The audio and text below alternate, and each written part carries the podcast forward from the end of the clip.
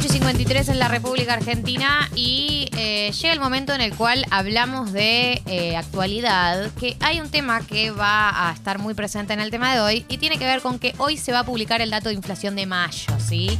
Estamos en un país en donde la inflación es muy alta, por lo tanto, la gente está muy pendiente de este dato, no es que somos Noruega, que dicen inflación de mayo 0,1 o 0. Eh, sino que estamos a la prestando atención también a ver si empieza a bajar, ¿no? Eh, lo que sabemos, porque siempre salen anticipados, medio como eh, de las consultoras privadas y también las personas que tienen fuentes en el gobierno, es que el dato de mayo probablemente va a rondar el 5%. No se sabe exactamente cuándo, perdón, cuánto. eh, pero alrededor del 5%. Recuerden que venimos de un 6,7 en marzo y un 6 en abril, por lo tanto sería una tendencia a la baja. Aún así, eh, es muy alta la inflación del 5%, un mes, digamos. Eh, realmente eh, sigue siendo muy alta, pero bueno, un poco empieza a tener una tendencia a la baja y ojalá se mantenga y se profundice. Es lo que todos esperamos. Esto es un poco también la estimación del gobierno, que dice, ok, en mayo baja, en junio no se sabe todavía qué tipo de número va a tener porque se, se, vienen los aumentos en las tarifas de luz y de gas, pero que apuesta que la segunda mitad del año sea el semestre en donde... El, el famoso segundo semestre del que hablaba Mauricio Macri, ¿no?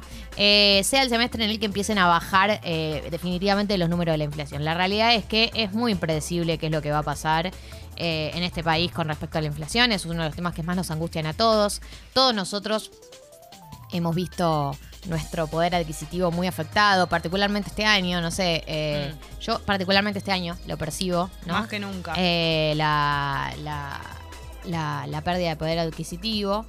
Eh, y a- aún así, nada, bueno, nos acostumbramos a todo, como, como todo en este país. No, y le- lo que siempre se dice y que además es- es- está clarísimo que ahí es cuando te, más te das cuenta, cuando perdés la noción de lo que salen las cosas.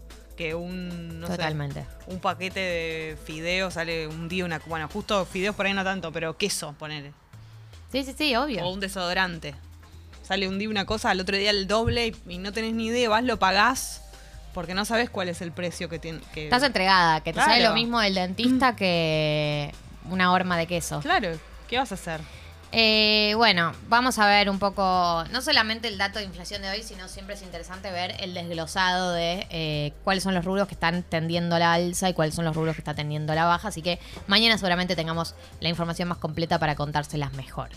Bien, hablando del caso Sebastián Villa, eh, Vieron que el jugador de Boca tiene dos causas. Tiene la causa actual, que es la de esta mujer que salía con él, que tuvo, eh, que no sabemos exactamente qué tipo de relación tenían, pero bueno, salían y le hizo una denuncia por violencia de género, por tentativa de homicidio por abuso sexual.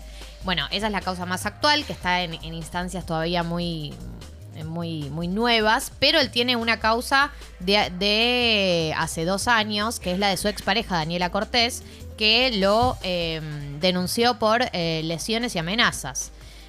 El título de la carátula es Lesiones leves agravadas por el vínculo y por mediar violencia de género y amenazas coactivas. Bueno, este juicio que tiene, esta causa que tiene, va a pasar a juicio oral.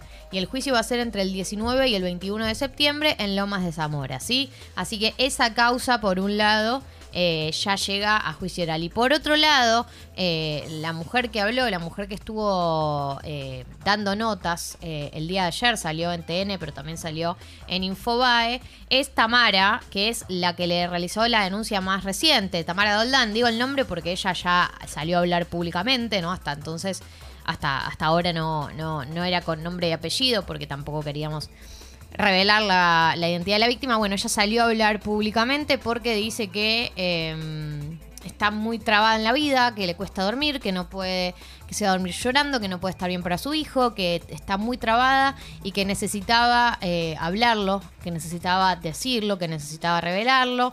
Eh, cual, alguna, de, alguna de las cosas que dijo es, muy poquitas personas sabían lo que me había pasado, solamente las íntimas, no lo podía hablar con cualquiera, lo hice más por mí, ya no podía vivir más así con esto a cuestas, no podía más.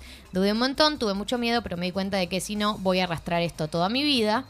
Eh, y eh, cuenta también de lo que pasó después de que ella eh, habla con Villa de la secuencia violenta que había existido y cuenta que desde el entorno de él le llenaban el celular de mensajes y llamadas, manipulándolos todos, eh, que ella estaba sola y ellos eran muchos, le decían, ustedes se quieren, vos estás enamorada de él, no hagas nada, si realmente estás enamorada de él, no hagas nada. Eh, y en realidad, antes de ese ofrecimiento, ella unos días después del abuso se junta con Villa, esto lo está contando ella, ella dice que bueno, que no, no sabe por qué se junta, pero que necesitaba alguna, algún tipo de explicación. Eh, y eh, que cuando se junta con él buscando este cierre, eh, se da cuenta que no, que no va a poder. Que él la empieza a manipular, que estaba minimizan- minimizando las cosas, le decía que ella estaba exagerando, que le pedía perdón, pero que le decía que exageraba. Y ahí le ofrecen 5 mil dólares para que no haga la denuncia. Eh, que es la mano, se le ofrece Félix, que es la mano derecha de Villa, la culpan a ella, la presionaron para que vaya al médico de Villa, le pidieron los nombres de los médicos que la habían atendido en el Hospital Pena, recordemos que hace poco eh, dieron las declaraciones las médicas que la atendieron a ella en el Hospital Pena, diciendo que bueno, que no se acordaban de ella, que no se acordaban de haberla atendido, que la atienden muchas mujeres, de hecho eh, las denunciaron por falso testimonio. Ella tenía mucho miedo, cuenta, y eh, cuenta que le pusieron la plata arriba de la mesa y le dijeron firma acá y se borra todo. Bueno, finalmente eh, ella decidió avanzar igual. Y también parte de todas estas presiones que recibe y que recibió es el motivo por el cual decide salir a hablar públicamente, ¿no? Porque llega un punto donde ya es muy difícil sostenerlo vos y tu gente cercana, ¿no? Eh, Qué difícil igual. no, angustiante, angustiante, Te muy dar angustiante. miedo igual. Cuenta que el hijo, eh, que ella es de Boca y que la familia es de Boca y que ellos eh, suelen hinchar por Boca, pero que en el último tiempo obviamente se les costó y que ella no quería contarle al hijo lo que había pasado.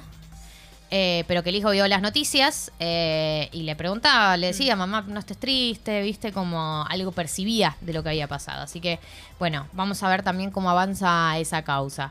Por otro lado, hablando de causas, eh, ¿se acuerdan de todo el problema que hubo con el off de Matías Culfas que él salió en contra de Cristina Fernández de Kirchner por el tema del Sí. gasoducto?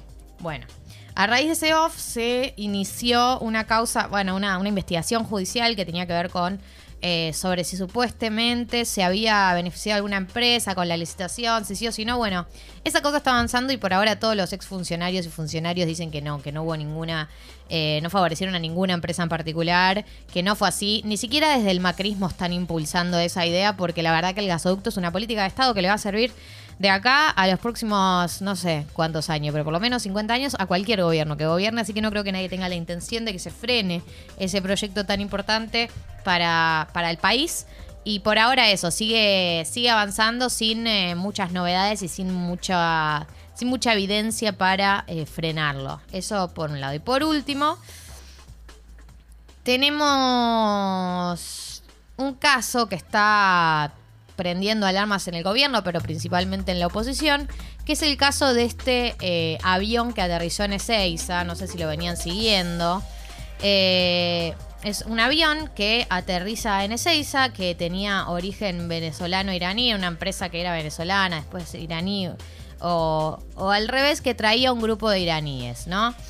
Eh, es un, es un, vuelo que no pudo aterrizar en Uruguay y que sus tripulantes no podían explicar el motivo de su viaje. Hay cinco iraníes que posiblemente hay muchos. Todo esto lo pongo en potencial porque todavía está en investigación este tema, pero bueno. Hay cinco iraníes que estaban en ese vuelo que posiblemente estén relacionados con la fuerza Al-Quds, que es una rama de operaciones en el extranjero de la Guardia Revolucionaria iraní. ¿No? Entonces, ¿qué es lo que pasa? Eh, el avión, como llega a la Argentina, eh, aterriza en Ezeiza y le, y le dicen, vamos a retenerte a vos el avión acá, eh, porque no sabemos bien el origen de tu vuelo, porque no se sabe bien esta empresa de dónde, de dónde viene. Y retuvieron el avión y además retuvieron a los tripulantes, que están ahora en un hotel y que les sacaron los pasaportes. Mientras tanto hay todo tipo de denuncias en los alrededores de la oposición, la DAIA también y distintas eh, personas y organizaciones em, eh, están sospechando del origen de este avión, del origen de los tripulantes.